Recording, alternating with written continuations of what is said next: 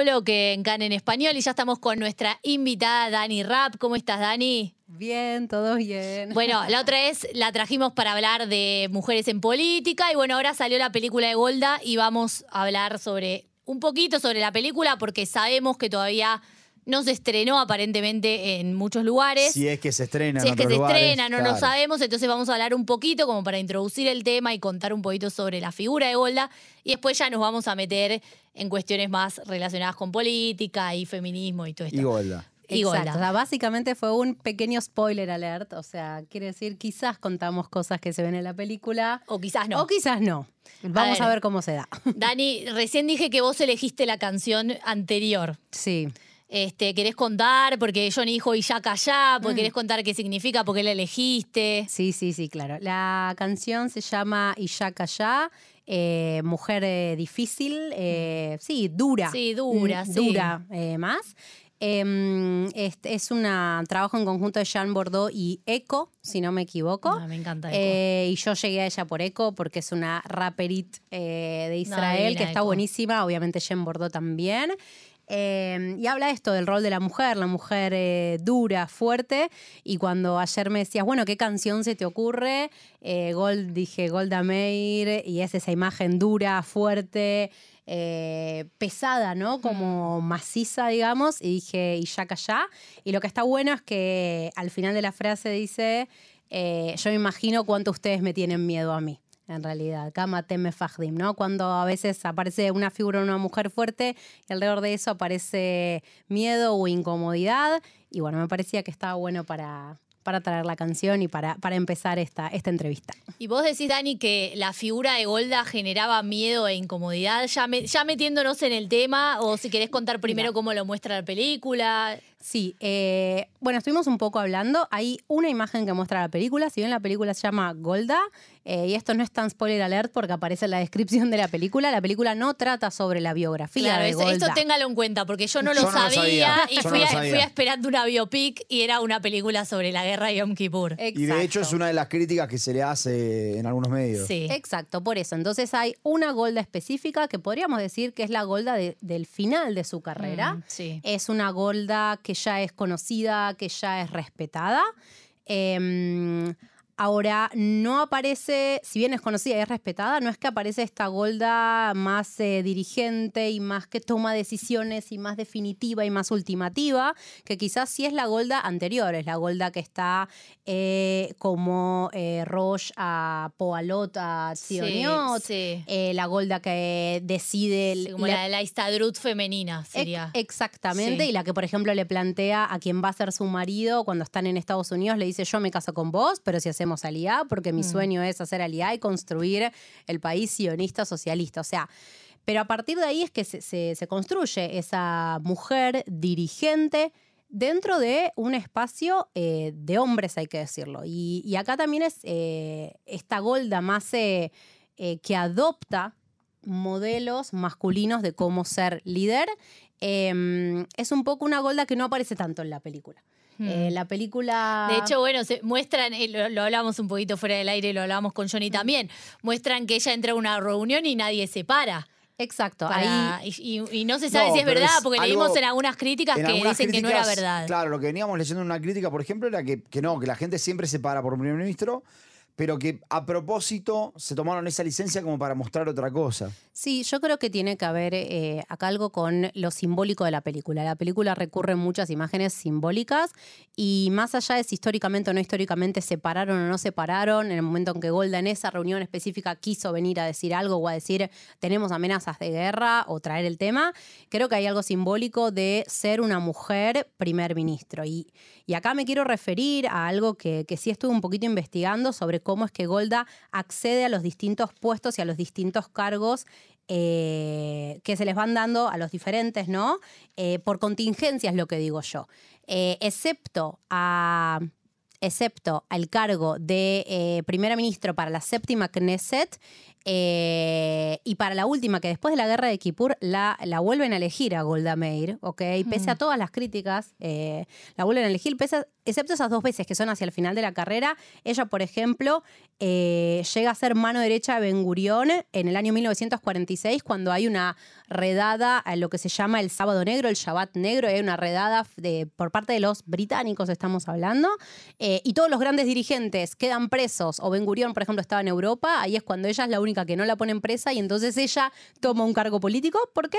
Porque el resto estaba preso. Claro. Lo mismo va a pasar con eh, ministro de Relaciones Exteriores, es porque renuncia a Moshe Yaret en el año 56, entonces ella entra, ¿ok? Y lo mismo cuando después eh, muere Levi Eshkol, eh, ella queda como una posición entre eh, Diane y, y Galalón, es como la tercera en discordia. Entonces, acá lo que yo vengo a decir es que si bien ella tiene, un, tiene poder y tiene lugar como mujer dentro de la política, es bastante en contingencia, ¿no? Mm. Como, bueno, por un lado ella gana poder y va avanzando dentro de lo que va a ser el, el MAPA y el partido que está, que, que está gobernando durante los primeros 40 años de Israel, más o menos.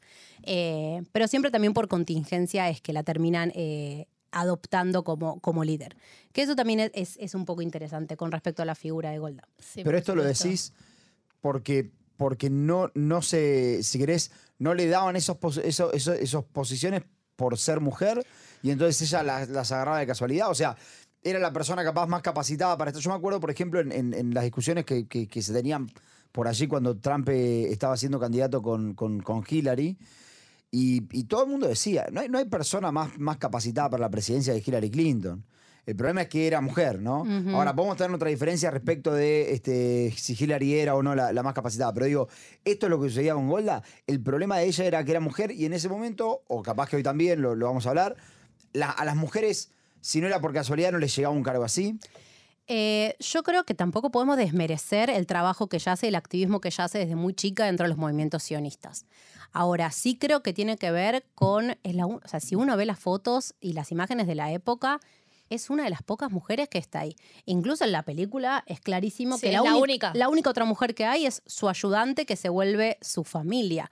Eh, Se la, se la- hay- se la hay muestra una mujer muy sola también, Sí, como hay con la algo de- secretaria. Algo también ahí de mujer, yo creo que también eh, es importante decir que ella no se ve a sí misma como una militante de las mujeres o como alguien que está ganando el espacio público por parte de las mujeres. Entonces, eh, y tampoco es que el argumento, excepto por parte de los partidos Jaredim, que sí argumentaban públicamente en contra de ella, por ejemplo, cuando Ben Gurión la eh, Meodedet la alienta a que vaya a ser candidata de, eh, de la IRIA, de la Municipalidad de Tel Aviv, en el año 1955 y ella no gana porque no recibe partidos de los partidos, eh, No. votos de los partidos religiosos. Eh, creo que es para una investigación y para seguir leyendo si la razón principal es que porque Golda era mujer, pero creo que hay algo de eso. Em, frente a- creo que también hay algo que es que Golda nunca, por ejemplo, pasó por el ejército.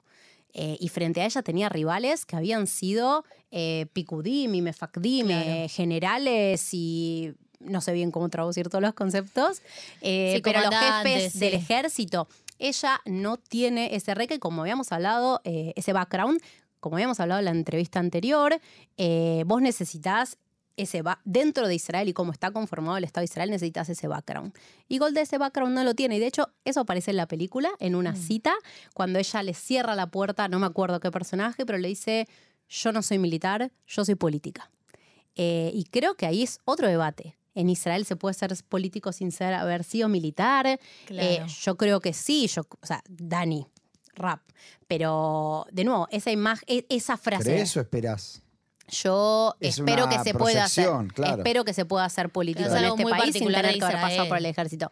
Pero creo que a ella. eh, Los hechos no suceden. Claro. Najón, eh, creo que más allá es el hecho de ser mujer en este país es lo que creo que a Golda la deja en ese lugar. Por otro lado, ella tiene, eh, porque también digo, aparte de la película me puse yo también a hacer un poquito de Mm. investigación, no es que soy una experta en Golda, pero empecé a leer un poquito de cosas y a escuchar entrevistas.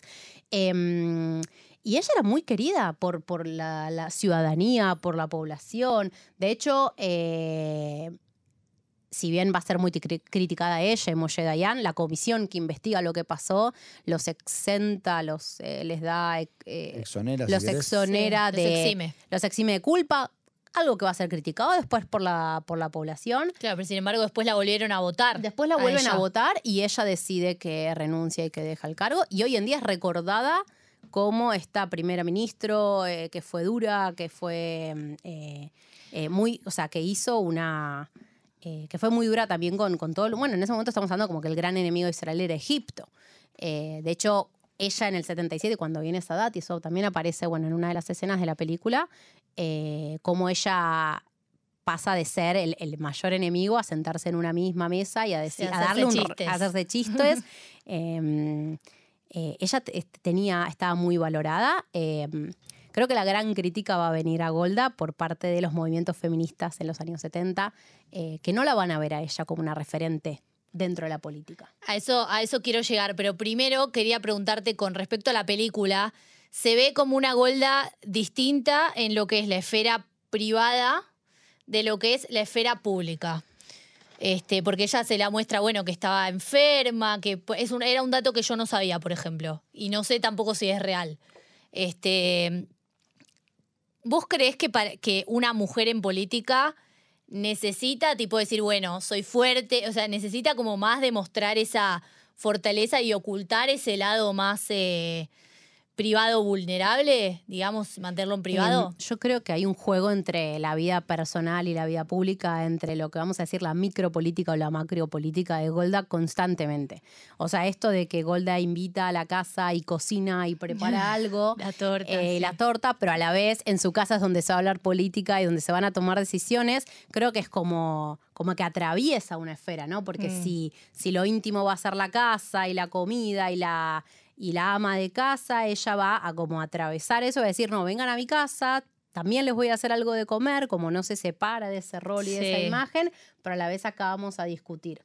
Creo que mm, de lo que vos hablás es el mundo de las emociones, ¿no? ¿Para quién está relegado el mundo de las emociones? Un- una persona que es política y que es pública, ¿tiene derecho a mostrar sus emociones? ¿No tiene derecho? Claro. Eh, y, Gold, y quizás una mujer aún más, ¿cómo le va a jugar a nivel público mostrar sus emociones? ¿Eso la va a hacer verse más débil? Mm. ¿Eso le va, la va a hacer verse más sincera? No nos podemos olvidar del contexto en el que ella eh, está hablando ahora. Y, y un poco volviendo a la serie de la que habíamos discutido aquella vez, eh, distintas mujeres, distintos partidos políticos incluso con las críticas que le pueden hacer a nivel de si representaba o no, las mujeres feministas la ven como una referente, porque al fin y al cabo fue la única primer ministro. Entonces sí, eh, mujer, digamos. Entonces Mm. sí la ven como una referente. Y creo que la película, eh, y más allá de las distintas críticas que hay que pueden ir y leerlas y hacer Mm, Google, Sí, por supuesto. eh, yo salí de la película atravesada emocionalmente. Yo creo que la sí, película es muy emocional. es muy emocional, apela a las emociones, apela a los símbolos, apela eh, al hacerse cargo y al tomar responsabilidad sobre que lo que un Estado hace cuando decide que va a ir a una guerra, cuando toma malas decisiones y Mm. cuando se mueren personas y le pone cara a, a los culpables y a los responsables, más allá de que venga después una comisión y diga ustedes no, no son responsables. Yo creo que en ese sentido a mí la película me atravesó. No, y también cuando el político ve, hay un, no, la- no voy a hacer spoiler, pero hay una escena en la que el político, o sea, Golda, ve, digamos, a la cara a alguien que es víctima de sus malas decisiones también. Entonces ahí como que la humaniza mucho, que ella se, se pone muy mal. Bueno, no lo voy a decir porque por, por las dudas, pero porque la van a ver la película, véanla. Pero nada, también es, es, es ese ida y vuelta. O sea, también el político viendo eso. Yo quiero preguntarte, Dani, eh, nosotros hablamos de que Golda, eh, y me parece que, entiendo como que, hay un consenso en eso, de que Golda no fue una primer ministro, a pesar de que fue eh, primer- la primera primer ministro en Medio Oriente, si querés, también en Israel, y que es algo que con- constantemente decimos, no fue alguien que necesariamente trajo avances en lo que son los derechos de la mujer. Entiendo que en eso hay consenso. La pregunta es, ¿esto sucedió con Golda como primer ministro? ¿O en toda la vida política de Golda vimos esto? Porque vos comentabas recién, bueno, ella se fue a Estados Unidos para participar del movimiento de mujeres, eh, eh, emple- eh, ¿cómo se dice? Mujeres trabajadoras, Obreras. obreras. ¿Esto es algo que vemos en toda la vida de Golda? ¿O capaz cuando fue primer ministro simplemente no pudo por cuestiones políticas del momento. Yo creo que Golda no ve a las mujeres como algo exento y ajeno. Para Golda es como, no entiendo de qué las mujeres se quejan si para mí todas somos parte de la causa sionista, digamos. Ella usa su propio ejemplo de vida, es decir, si yo pude, si yo milito y si yo activo, no entiendo por qué nos estamos quejando de que no tenemos espacios. Y algo interesante es que si bien ella no va a avanzar leyes de mujeres, sí va a avanzar un montón de leyes. Su primer cargo, cuando en la, recién él va a ser ministra de Trabajo. Eh, que, en ese, que hoy en día el- el- es como lo paralelo a lo que sería el ministro de Bienestar, Ministerio de Bienestar Social, Rebajá. Mm. En ese momento, en un país que se está fundando, el Ministerio de Trabajo es todo. O sea, es como cómo organizo para que esto sea una economía que funcione y que las personas puedan vivir y tener dinero y, y- tener derechos, ¿no? Por ejemplo, el seguro, el seguro nacional, el Bituaj Leumí, eh, la todo lo que tiene que ver con los reservistas, con los Miluim, son leyes que ella va, va a fomentar y entre ellas ella va a hablar de la igualdad del derecho laboral para hombres y para mujeres. Eh, y yo bueno, me metí en los archivos y empecé a investigar en reuniones de la Knesset y leí lo que ella decía. Eh, Golda decía, eh, acá estamos discutiendo sobre los derechos de mujeres trabajadoras y sí es verdad que una mujer trabaja en su casa, pero ese trabajo también le da eh, satisfacción y en esta ley no estamos hablando de eso, esa para nosotras no es la mujer trabajadora. Ahora, ella habla de esto en el año 52, ¿ok? Eh, para una mujer que va a venir en los años 70, lo que se llama la segunda ola Ola. del feminismo, el trabajo de, de ama de casa es un trabajo no remunerado. O sea, es otra gente. Es es un es ver lo mismo desde otro lado. Entonces, yo creo que Golda va a decir, ella todo el tiempo hay un montón de frases eh, de ella que dice esto, no, yo soy más, eh, digamos, eh, para mí la mujer tiene el mismo espacio, para mí la mujer no hay que, no entiendo por qué está luchando, no, no necesitamos más derechos, no es su agenda política. El cargo que ella le dan dentro de lo que son mujeres eh, trabajadoras es porque le dicen, ella había estado en el kibutz Merjavía, creo que se llama así, cerca de Mek Israel, y cuando sale como representante a, a la, a la Istadrut por parte de Merjavía, ven que ella tiene capacidad de liderazgo y le dicen, bueno, sé vos la representante de esto, pero no es... Ella abandona después esa lucha y se va más para el lado de- del mapa del partido político. De hecho, hay tengo acá anotado eh, Dagan, Khan eh, Dagan, ese alguien que la, otra mujer que firma la Declaración de la Independencia, ella va a ser la Roche, la encargada de Bitso. eh, de las mujeres socialistas y ella va a tener una agenda, Rachel Cohen Dagan, ella va a tener una agenda mucho más, eh, no sé si feminista, pero sí en relación a los derechos de las mujeres. No es algo que a Golda eh, fomente, pero yo creo que hay que analizarla desde un contexto. No creo que ella sea eh, una negadora, sino que ella vive en un mundo más desde el lado, ¿lo ves? Vamos a pensarlo desde el lado socialista. Somos todos iguales, ¿ok? No, ella no, hay una frase que dice, yo no, no quiero ir a quemar corpiños, no... Es más, eh, no sé si existe el concepto de feminista conservadora, pero, pero sería Existen más- todos los conceptos pero de sería feminismo. más- me No, es parece. cierto, más es por un, ese es un lado. feminismo mucho más, más relacionado con lo que sucedía en la Unión Soviética, ¿no? Donde decían, bueno, somos todos iguales, las mujeres también salen a trabajar, pero nunca he visto una mujer en el Kremlin. No Eh, existe. Claro, pero ella, porque llegó ella, siente que todas pueden llegar, pero Sí, hay hecho- alguna crítica de como, che, qué egoísta tu posición de que yo llegué y tipo vos llegaste, pero date vuelta y La- mira que no hay nadie más que la vos. crítica van a venir eh, con las generaciones. Yo creo que Golda, para la, para la época en la que vivió, para la época que él nació, Hatzak Bulot, como se dice Sí. en hebreo, eh, Cruzó rompió y límites, cruzó límites. fronteras y, y límites. Eh, y también hay que reconocérselo. Creo que también durante muchos años, en los años 70, 80, las mujeres estuvieron más enojadas con Golda. Y creo que también cada persona en su momento histórico. Claro, hay que leerla en Em, su contexto. Sí, de hecho ella también, el primero de los trabajos que tiene es trabajando en la lavandería del kibutz. O sea, de nuevo repetimos que las mujeres tienen que ir a trabajar Claro, en, claro. en esos roles. Pero en ese momento, y yo creo que algo que también leyendo últimamente sobre Golda mucho, el sueño, ella, ella dice, firmamos la declaración de la independencia y yo me puse a llorar. Para ella, ver la creación del Estado de Israel era el sueño. De- y de hecho, en la película aparece cuando, bueno, en el 73, no hay que ver la película para saber que eh, hubo miedo de que deje de existir el Estado de Israel, miedo Sí. real, ¿ok?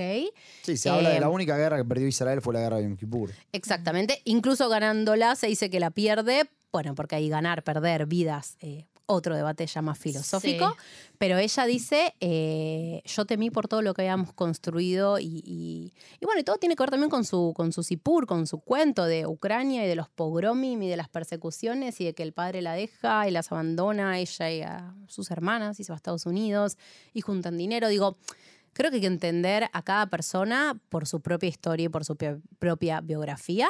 eh, y también ser justos con ella, ¿no? Ahora, Dani, después de Golda no vino otra Golda.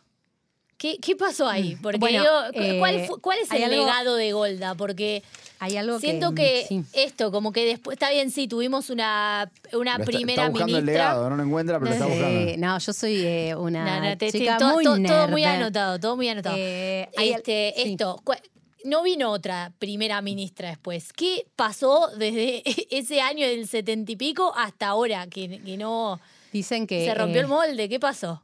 eh, hubo, hay- hubo algo que sí hubo, que lo hablamos la vez pasada, que fue eh, cuando eh, Rabin... Sí, manda a hacer esta, esta, esta comisión en Amir y Sí. pasan a investigar cuál es el estado, cuál es el, el documento, el DOG, el DOG Namir, el, el informe Namir, eh, que mandan a investigar cuál es el estado real de las mujeres Mm. en Israel. Entonces, si bien no hay una líder, primero ya tenemos una consecuencia de que Israel dice, bueno, basta, rompemos con este mito de la igualdad, Sí. las mujeres empiezan a hacer presión. Eso por un lado. Sí. Por otro lado, eh, Tzipi Livni en, en este, vuelvo de nuevo a la, a la Sí, serie que vimos, Sí, ella es que nos habla- había quedado pendiente hablar justo de, Claro. de la campaña que le habían hecho, de que ella no puede. Sí. Exacto, ella dice, o sea, yo estuve tan cerca de serlo y los grandes argumentos que utilizaron en mi contra fueron que yo soy mujer y por lo tanto yo no, no tengo, o sea, no, es katana la y esto queda chico para mí. Y hay algo de lo que ella nombra, dice, se llama el Tismonet Golda, el síndrome Golda, ¿no? Mm. De, eh, listo, ya está, ¿vieron? Hubo una mujer, eh, primera ministro, listo, lo tuvieron, ya está, falló, bye, ya está, no necesitamos a otra nueva. Como que hay algo que quedó en el mundo político de eso, y sin ir más lejos, eh, bueno, la noticia que antes comentabas, Mm. eh, donde todavía en... Ya estamos en qué mes, casi septiembre del Sí. 2023, ponemos en duda si es que la- cuántas mujeres. mujeres tienen que estar en la política y quiénes tienen que Y si estar tienen que estar o no. y si tienen que estar o no. Exactamente. No, y vemos, eh, si vemos las encuestas y lo que sucede en la política, no, no estamos ni cerca de que exista una mujer primer ministro. No. La última que estuvo cerca fue Tzipi Livni, 2014. Sí, que le hicieron una campaña feroz que se ve en el documental que, que hablamos la otra vez con Dani, que le decían eh, esto, como que le queda grande, le queda grande el, el puesto a ella y le hicieron una campaña que, que pobre mujer. Sí, entre paréntesis también lo vemos, si quieren, desde otra perspectiva con Aile Chaquet, no me acuerdo si lo hablamos también aquí, Sí, un poco sí. que, o sea, completamente sexualizada. Sí, sí, Sí, sí, lo habíamos y, esa es la función, pareciera ser. Eh, así que nada, yo creo que Golda, para las que si vamos a repasar en- dentro de lo que son las mujeres dentro de la política israelí, sí, es eh, una persona muy, eh, es un líder, es una referente. Eh, la película vayan a verla. Eh, y si quieren después la debatimos un poco más, pero yo creo que apela mucho a las emociones, a los sentimientos, al humaniza.